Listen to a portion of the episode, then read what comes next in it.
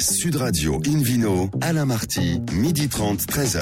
Bonjour à toutes et à tous, ravi de vous retrouver pour ce rendez-vous dominical d'Invino Sud Radio. Nous sommes délocalisés chez le caviste Nicolas au 31 Place de la Madeleine à Paris. Je rappelle que vous écoutez Sud Radio dans la capitale par exemple sur la fréquence de 99.9 et qu'on peut se retrouver sur la page Facebook Invino. Aujourd'hui un menu qui prêche comme d'habitude la consommation modérée et responsable avec Chantal Gonnet, copropriétaire du champagne Philippe Gonnet, l'appellation le vignoble de Touraine, l'appellation Bourgogne Pastougrain, plutôt en rouge mais pas que et puis le vidéo quiz pour gagner un livre étonnant, Le tourisme et spiritueux en France et dans le monde aux éditions Erol en jouant sur invinoradio.tv. À mes côtés, Philippe Forbach, président de la sommellerie française. Bonjour Philippe. Bonjour Alain. Alors souvent quand on pense au champagne, on se dit tiens on prend l'apéro au champagne, mais est-ce qu'on peut imaginer tout un repas, Philippe Forbach, au champagne, de l'apéritif jusqu'au dessert, pourquoi pas? Est-ce que c'est jouable selon vous? Oui, bien sûr c'est jouable. C'est vrai qu'aujourd'hui c'est plutôt un vin d'apéritif. Les champagnes sont de plus en plus secs, c'est-à-dire qu'ils sont de moins en moins dosés.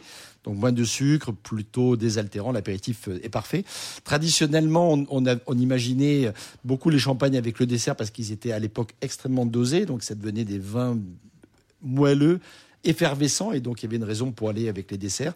Mais c'est vrai qu'il y a toute une gamme dans les champagnes, entre les rosés, euh, les, les, les, champagnes plutôt de chardonnay, qui sont plutôt effectivement, qu'on appelle les blancs de blanc, plutôt début de repas, ou les blancs de noir issus de pinot noir, voire de pinot meunier, avec une vinosité qui peut effectivement être un très beau... Donc la réponse est oui, oui, et il faut y penser. Un très bon accord avec la viande également. Merci beaucoup. Mais justement, ça tombe bien parce qu'on parle champagne aujourd'hui à bord de Invino Sud Radio avec Chantal Gonnet, copropriétaire donc de cette maison, Philippe Gonnet. Bonjour Chantal. Bonjour Alain. Alors raconte, racontez-nous votre histoire de, de, de Champagne. Là. La maison, tout débute en 1830. Vous n'étiez pas né à l'époque non, évidemment, c'était il y a sept générations. Oh là là, sept générations. Et vous êtes basé dans un village qui est assez magique, hein, le Ménil-sur-Auger. Alors, Philippe Forbach, l'histoire des crus en Champagne, premier cru, grand cru, ça marche comme à Bordeaux ou pas du tout? Non, c'est un peu différent. On doit, on doit cette classification euh, au début des années euh, 1900, 1927 par là, euh, où on a commencé à hiérarchiser finalement les terroirs de, de Champagne pour euh, essayer de valoriser au mieux l'achat des, des, raisins. Les, les, les grands crus, c'est des crus à 100%, donc ils sont payés 100% de la valeur estimée du, du, raisin dans une année. Et, et, puis les premiers crus, ils sont, ils sont classés dans, dans une, une, fourchette qui va de 90 à 99%. Et puis après, il y a les autres crus, effectivement. Donc il y a un certain nombre de villages qui ont la chance ouais. d'avoir effectivement le classement, enfin ils ont la chance, ils ont la qualité pour être connus grand cru. Oui. D'autres premiers crus, et effectivement, c'est une échelle de valeur également pour la valeur du raisin. Chantal, vous êtes en quoi là au Ménil-sur-Roger alors effectivement, nous sommes en grand cru et nous Cocorico, avons été... bravo 100% C'est gagné. Et en fait, on a été un des derniers villages à être classé grand cru euh, en 85, 1985. Donc c'est vraiment très récent parce que toute la profession reconnaissait que euh, les raisins du Ménil-sur-Roger avaient cette qualité particulière, c'est pourquoi on, on méritait Bien sûr. Chantal, vous le rappeliez, septième génération, ça c'est formidable aussi. Mais vous avez commencé par une, une école d'ingénieur, hein, généraliste, hein, l'école polytechnique féminine. Donc euh, euh, c'était quoi? Vous avez hésité entre reprendre l'affaire familiale ou pas? En fait, euh, quand on est euh, dans une famille viticole, en fait, hein, on, on, est baigné dedans tout petit. Et euh, j'avais espoir de sortir un petit peu du milieu. Je m'étais dit non, je vais faire des études différentes. Allez, voilà, je pars à Paris faire une école d'ingénieur. Et puis en fait, euh, le destin en a décidé autrement. Euh, mon père est décédé lorsque j'avais 18 ans. Et puis, au cours de mes études, j'ai beaucoup fait de salons, participé avec ma mère à beaucoup de visites, de clients, etc., de travaux d'été. Et finalement, j'ai appris à apprécier ce métier et à devenir passionné. Et puis, euh, lorsqu'on rencontre des gens qui sont, qui partagent ces mêmes passions, on, on s'attache très vite. Et, euh, et, finalement, je suis très heureuse. C'était le bon choix, c'était le bon choix, quoi. Vous travaillez en famille avec votre frère, c'est ça? C'est ça, avec mon frère aîné, Pierre. Que l'on salue, euh, Pierre. voilà. Absolument, il est en tirage en ce moment, c'est-à-dire la mise ah oui. en bouteille. Donc c'est de gros travaux comme les vendanges. Et comment se, vous partagez Chacun son précaré On se marche pas trop sur les pieds? Euh, oui, oui, exactement. Donc lui habite sur la propriété vraiment à Le Ménil. Oui. Et euh, moi, je suis euh, toujours en voyage. je m'occupe plutôt de la partie commerciale. Son côté, c'est plutôt toute la partie vigne et vin. Voilà. Sur quoi. place, c'est plus facile. Au Ouais. total, vous avez combien de- d'hectares de vignes aujourd'hui? Nous avons 19 hectares répartis sur 8 communes différentes. Oui, c'est important, quoi. 19 hectares. Euh, Philippe Orbach, un petit mot peut-être, parce que c'est vrai que quand on pense au cépage champenois, spontanément on cite le chardonnay, le pinot noir, le pinot meunier. C'est vrai. Oui, mais pas que. C'est vrai, il y a d'autres d'autres cépages comme euh, le petit mélier, euh, euh, l'arbane, euh, qui sont des, cépages effectivement anciens, euh, qu'on trouve d'une façon extrêmement marginale, hein, même si à une époque, c'était des cépages qui étaient des cépages principaux. Pendant longtemps, on a d'ailleurs associé, confondu quasiment, le chardonnay, le, le, le- le pinot, euh, parce qu'on on parlait de pinot chardonnay. Le chardonnay. Donc euh, tout ça, c'était... le euh, deux en un. tout ça, c'était le, voilà, c'est tout ça, c'était le Pinot Chardonnay, et puis les autres, c'était effectivement l'Arbane, le Petit Mélier, euh, entre autres cépages autorisés, sachant qu'il y a également le Pinot Blanc, Le Pinot Blanc, le. Pinot Gris. euh, Chantal, vous travaillez quoi les, les trois principaux cépages Alors, absolument, nous travaillons euh, surtout le chardonnay. puisque Oui, nous sommes oui. dans la Côte des Blancs. Eh oui. eh oui. Euh, mais nous avons planté pour s'amuser euh, 200 pieds euh, des quatre autres euh, cépages anciens. Ah oui. Euh, voilà. Et ça donne quoi alors? Faites une cuvée spéciale ou? Non, en fait, c'est dans notre euh, cuvée d'assemblage qui s'appelle le Brut Réserve. C'est un peu pour s'amuser, pour voir euh, au niveau de la maturité comment on se positionne, comment, comment en fait, euh, euh, quel goût ont les raisins. C'est plutôt euh, voilà l'évolution du cycle hein, végétatif. Est-ce que c'est un petit peu hâtif, euh, justement, c'est un peu tardif euh, C'est plutôt ça qu'on. C'est intéressant, Voilà c'est un titre de, de curiosité également. et qu'on recherche, parce qu'avec l'évolution du climat, il y, a, il y a un vrai travail en pédographique, effectivement, effectué en Champagne aujourd'hui. Oui, parce Eh oui. que les, les vendanges, c'était quand il y a 10 ans et c'est quand en ce moment Approximativement. hein?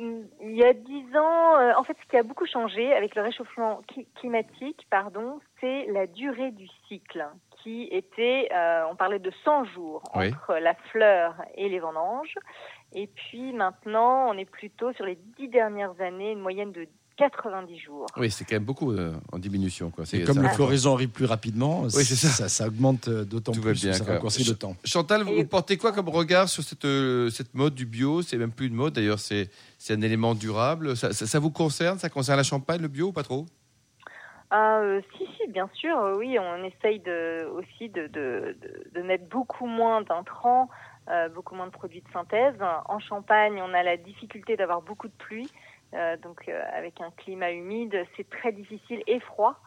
Euh, il faut savoir que la moyenne des températures annuelles, c'est 10 degrés 5 en Champagne. 10 degrés donc 5 en moyenne sur euh, 365 jours. hein. c'est ça, exactement. Donc très difficile de travailler le bio. Euh, et donc euh, surtout que en fait il faudrait traiter peut-être 20-25 fois euh, avec du cuivre et du soufre. Donc là on peut se demander si autant de traitements Oui. Sont-ils vraiment intéressants. Bien sûr. Euh, voilà, il y a aussi des, des mesures. euh, Des à éléments prendre. en fonction du terroir aussi. Votre actualité, Chantal, elle, est- elle est riche, hein, notamment vous lancez une nouvelle cuvée de, de Brut Réserve. En fait, euh, c'est la cuvée n'est pas différente, mais en revanche, l'étiquette, Eh oui. l'habillage a Oui. été revu parce que justement, euh, on a voulu matérialiser ça par un nouvel habillage, puisque euh, il y a dix ans, on a commencé un travail sans insecticides, sans herbicides et engrais bio. Donc maintenant, c'est tout le domaine, la totalité des 19 hectares qui sont travaillés comme ça. Et, donc c'est pourquoi on a changé l'habillage et on a un très joli habillage qui est euh, une étiquette en forme de voûte de cave, donc arrondie sur le haut, quelque chose qui ne se fait pas en Champagne. Et euh, donc avec euh, des, des- un travail un peu plus épuré, euh, toute la gamme a le même habillage en haut, la, la même collerette, euh, voilà pour retrouver un effet de gamme euh, un peu plus clair et puis euh, et puis voilà à la mode un peu vigneronne. Vigneronne, mais c'est bien, le, le champagne c'est du vin. Philippe Orbach, hein, il faut, le rappeler. Quoi. C'est- Tout à fait. En temps normal, Chantal, vous exportez beaucoup, hein, quasiment 65% de votre production. Comment ça se passe aujourd'hui au niveau business? Alors, euh, je peux dire que l'export a repris. On n'est pas euh, à l'activité euh, maximum, mais l'export, on a peut-être quand même 70% là cette semaine. Ah, quand En même, c'est bien. Ouais, donc on est on est très content. Euh, la restauration, c'est encore un petit peu euh, faiblard là. Euh, ça se passe pas encore, euh, mais ça se réveille. On sent que les restaurants euh, arrive certainement à faire de la vente à emporter, etc. Donc voilà, ils se réapprovisionnent. Oui, exactement. Et on a parlé d'un club génial qui s'appelle Transmission. C'est quoi le concept? Alors justement, c'est un club de femmes en Champagne. Il n'y a que des femmes, hein. nous on ne peut pas adhérer, Philippe. Hein. non, non, neuf on femmes. On peut participer peut-être à la dégustation. Ah, on peut tout à fait participer, justement. On fait des ateliers plusieurs fois par an. Euh, évidemment, le, le concept, c'est de déguster les vins, mais euh, c'est pour transmettre euh, l'histoire de la Champagne, euh, nos expériences, euh, la culture du Champagne. C'est communiquer autrement sur le Champagne.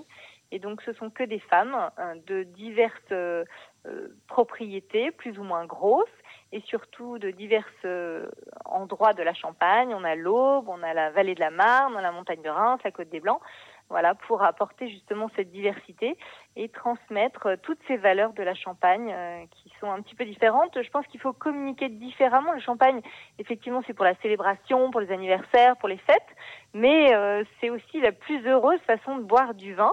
Et, et, donc, euh, on peut en boire tous les jours. Tous les, Avec modération, attention, pas de blague, Chantal. Philippe Forbach. Ce qui est intéressant aussi dans cette démarche, c'est que souvent la champagne, c'est un peu impersonnel. Il y a une marque, euh, voilà, et puis on ne sait pas trop qui est derrière et eh cette oui. marque. Alors que là, ce, ce club notamment permet d'incarner avec des vrais personnages. Je crois qu'il y a Maggie, Enrique, euh, il y a, il y a, il y a patron de, de Krug, vous voulez de dire. Krug, notamment. Il y a la, la, Anne Malassagne. Anne Malassagne pour, pour le, le noble. Il y a aussi la fille Tétinger, enfin, etc. Il y a vraiment, euh, exactement. Il y a, ce sont des, ce sont des, des, des, des voilà, des, gens. Euh, on, peut mettre un nom, un visage. Euh, voilà, ce sont derrière pas les que maisons. Des marques. Et pas que des marques. Et ça, c'est important parce que ouais. la Champagne bénéficie et, et, peut souffrir aussi peut-être aussi ouais, de cette bien de, d'humaniser. Hein, il y a toujours un vigneron, y compris en Champagne, Exactement. derrière une bouteille. Merci beaucoup Chantal Gonnet. Dans quelques instants, le, le Vino Quiz pour gagner un exemplaire du livre Eunotourisme des spiritueux en France et dans le monde, édité chez Erol, et un joli programme. À tout de suite. Sud Radio Invino, Alain Marty, midi 30, 13h.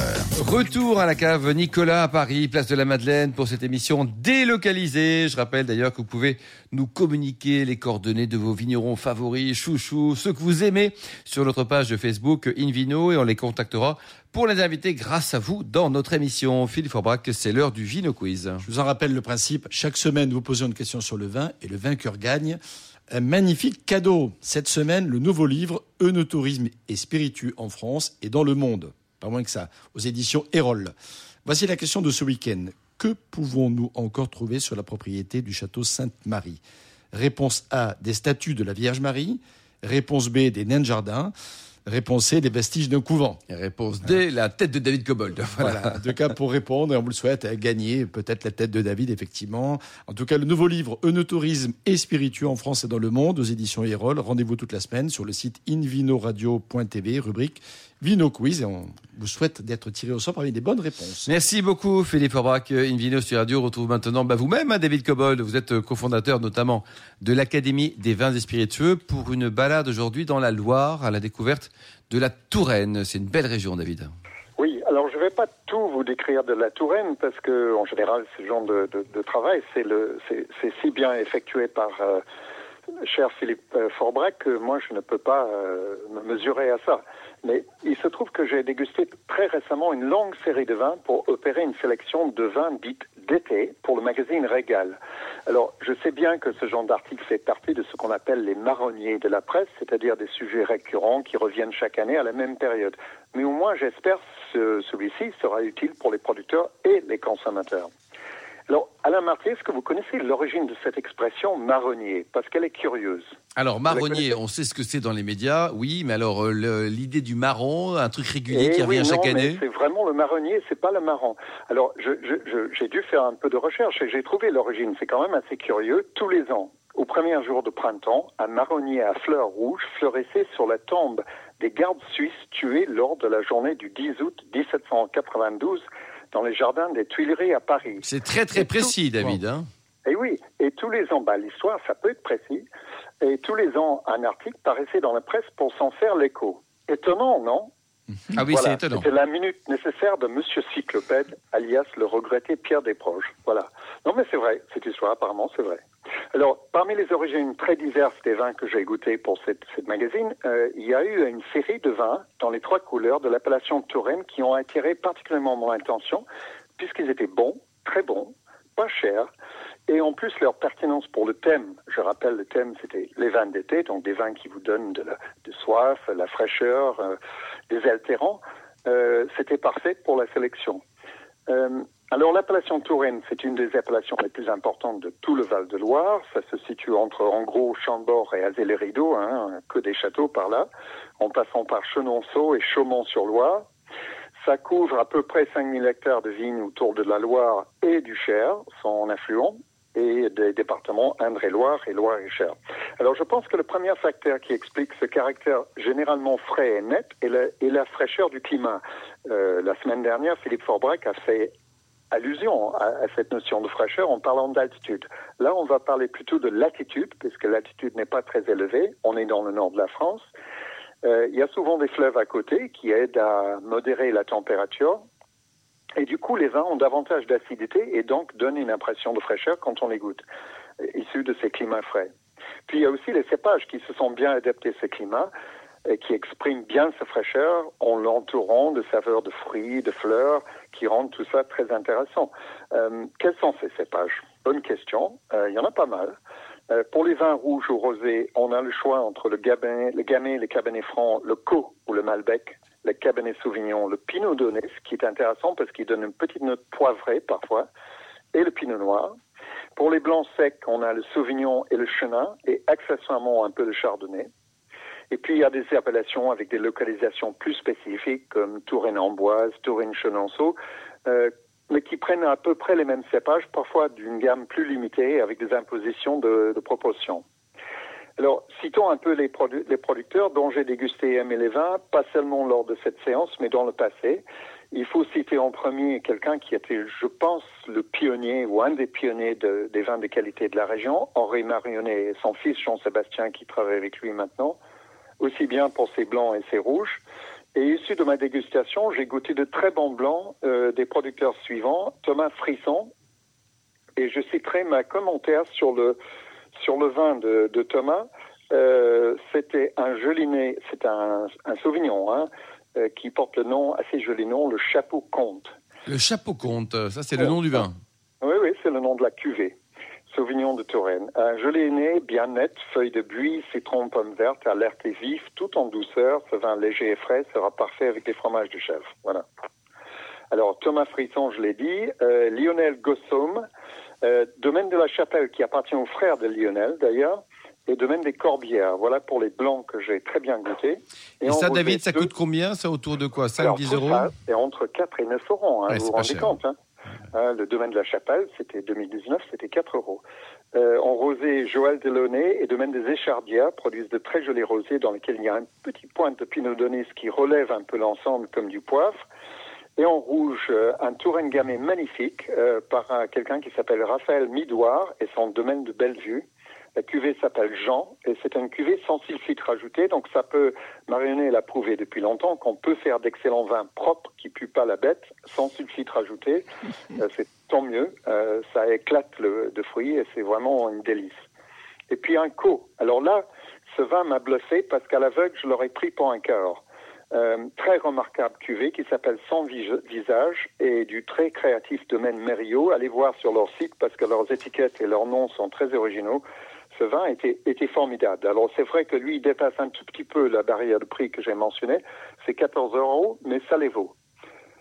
Voilà pour. Euh, il n'y avait pas de rosé, David Il n'y avait pas de rosé Il n'y avait pas de rosé que des blancs et des oui, rouges Si, j'ai cité deux rosés, ah, deux rosés Delaunay et Domaine des Échardières. Oui, oui, les trois couleurs. Donc pour vous, blanc, rouge, rosé, cette année, la Touraine, euh, Allez, il faut y aller. Touraine, hein. pour moi, c'est le, le parfait à condition d'aller chez les bons producteurs. Et il y en a plein d'autres. Hein. Je n'ai goûté que cela. Euh, des coups de cœur en tout cas, vraiment, des coups de cœur pas chers. C'est un profil idéal pour vin d'été à cause de leur légèreté et la qualité de leurs fruits. Merci beaucoup David Cobold, Invino sur Radio. On retrouve Philippe Forbach, propriétaire du restaurant Le Bistrot du Sommelier à Paris, Boulard Rosbad, pour une balade. Donc là, on quitte la, la, la Touraine, hein, la Loire, pour aller en Bourgogne. Exactement. Et on, on quitte la, la, Touraine et on ne quitte pas complètement Ah. l'un des cépages qui est le gamay Ah, finalement, le gamay. puisque Gamay plus gamay. Hein. Exactement, d'une appellation euh, régionale. C'est qu'en Bourgogne, il y a les appellations régionales, c'est-à-dire l'ensemble de la région bourguignonne. hein. Ça part du nord, Lyon, et ça descend jusque dans le Mâconnais. Et ça, c'est les appellations régionales. Les appellations sous-régionales, par exemple, les Hautes-Côtes de Nuit, l'Haute-Côte de Bonne, la Côte de Bonne, la Côte de Nuit. Et puis les appellations communales, comme euh, Meursault, Puligny-Montrachet, Vonne-Romanée ou encore Gevrey-Chambertin. Donc là, on est sur l'appellation régionale, la plus attendue finalement en potentiel de, de- surface, qui date de 1937 mais qui finalement re- représente que environ 700 hectares réellement utilisés euh, de- pour une appellation qui s'appelle le Pastougrin. Pastougrin. Bourgogne Pastougrin. Alors le nom vient, comme on peut l'imaginer, Pastougrin, c'est-à-dire qu'on peut mélanger un peu tous les grains. Et en l'occurrence, on y mélange essentiellement le pinot noir, grand cépage emblématique de la Bourgogne, qui doit rentrer pour cette appellation au minimum à 30%. D'accord. Et le reste, c'est du gamay noir à jus blanc, donc c'est pas n'importe quel gamay. D'accord. Parce qu'il peut y avoir des gamets teinturiers qui sont des gamets avec un jus et une peau rouge qui donnent des vins en général un peu plus rustiques. Là, c'est seulement le gamay noir à jus blanc qui est autorisé. Et quelque chose qui est assez confidentiel dans, dans- dans l'image que l'on a éventuellement des rouges de Bourgogne, euh, c'est qu'on peut, y, on peut y inclure 15% de raisin blanc. Des raisins blancs pour élaborer un vin rouge. Pour élaborer du vin rouge, c'est une tolérance. Elle est rarement utilisée. Qu'est-ce que ça mais apporte, ça existe. Alors, Potentiellement. ça peut apporter un peu de, de, de- de fraîcheur, d'acidité, parce que dans, le, dans, le- dans les raisins blancs, il y a souvent un petit peu plus d'acidité. Euh, Et ça apporte aussi une originalité, une sorte de complexité. Euh, Dans l'un des vignobles les plus connus pour mettre du euh, euh, raisin blanc. blanc. Avec du raisin rouge, on ne mélange pas les vins. hein. C'est les raisins qui sont ramassés en même temps. C'est l'appellation côte rôtie avec du vionnier, effectivement, qui peut rentrer alors là jusqu'à 20%. Donc là, on a 15% de blanc qui sont euh, du chardonnay, on s'en doute, mais également du pinot blanc et même du pinot gris lorsqu'il en reste encore un petit peu en Bourgogne. Alors le- le- l'appellation Pastougrin, c'est une appellation qui produit essentiellement des rouges, mais qui peut aussi produire des rosés. Il y a les deux qui sont, qui sont autorisés euh, et qui donnent des vins qui sont plutôt euh, accessibles à la fois en prix. Et Dieu sait si en Bourgogne c'est important parce que dès qu'on imagine la Bourgogne et dans les quelle, rouges quelle- notamment, quelle gamme de prix, Philippe? on- on- les, les premiers Pastougrin autour d'une, entre 10 et 12 euros. D'accord. Et après, je, je vais revenir tout à l'heure, il y a quelques producteurs un petit peu vedettes qui peuvent vendre leur, leur rare Pastougrin un peu plus cher que ça.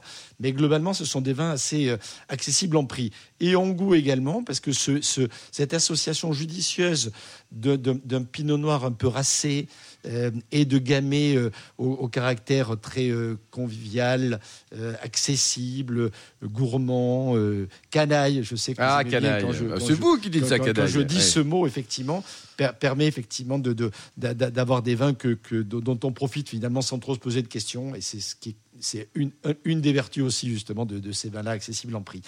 Donc ça, euh, on- la- l'obligation, euh, c'est que le gamay et le pinot noir soient plantés sur la même parcelle. Ça, c'est important. D'accord. C'est pas un assemblage, on prend euh, dans le nord de la Bourgogne au sud et tout. Il faut que la même parcelle soit complantée des cépages qu'on utilise pour faire cette cuvée. C'est une, c'est la raison pour laquelle finalement on en produit relativement peu parce que c'est une contrainte qui existe technique et qu'il faut anticiper puisque quand on plante une vigne, vous le savez, Ouais, il faut années minimum après, 3 bien à sûr. 4 ans pour commencer à avoir droit à l'appellation, mais souvent c'est 10 à 15 ans pour que les vignes atteignent leur maturité. Donc ça s'appelle complanter, vous dites. Ça hein, s'appelle complanter, exactement, de même cépage, effectivement, sur la, sur la même parcelle.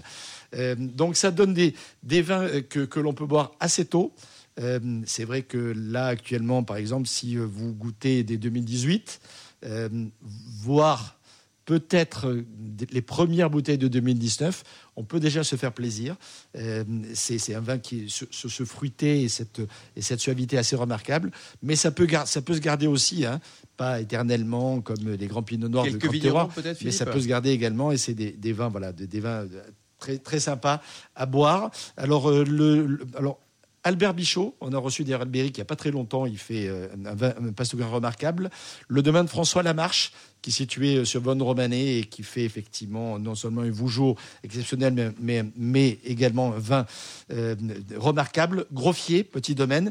Et puis pour, pour la rareté, Emmanuel Rouget, le digne héritier d'Henri Jaillet. Si vous réussissez à en avoir, vous allez pouvoir survoler ou voir atteindre certains nirvana. Merci beaucoup Philippe Orbach. Merci également à vous, Chantal Gonnet, David Cobol et tous les amateurs de vin qui nous écoutent très nombreux chaque week-end. Clin d'œil à Angéline et Émilie pour euh, cette émission qu'ils ont préparée, ainsi qu'à Sébastien pour la partie technique. Fin de ce numéro d'Invino Sud Radio. Rendez-vous sur le site hein, sudradio.fr, invinoradio.tv ou notre page Facebook Invino. On se retrouve samedi prochain, 12h30, délocalisé chez Nicolas, le caviste fondé en 1822. D'ici là, excellent déjeuner, encouragez les vignerons français et surtout, n'oubliez jamais, respectez la plus grande des modérations.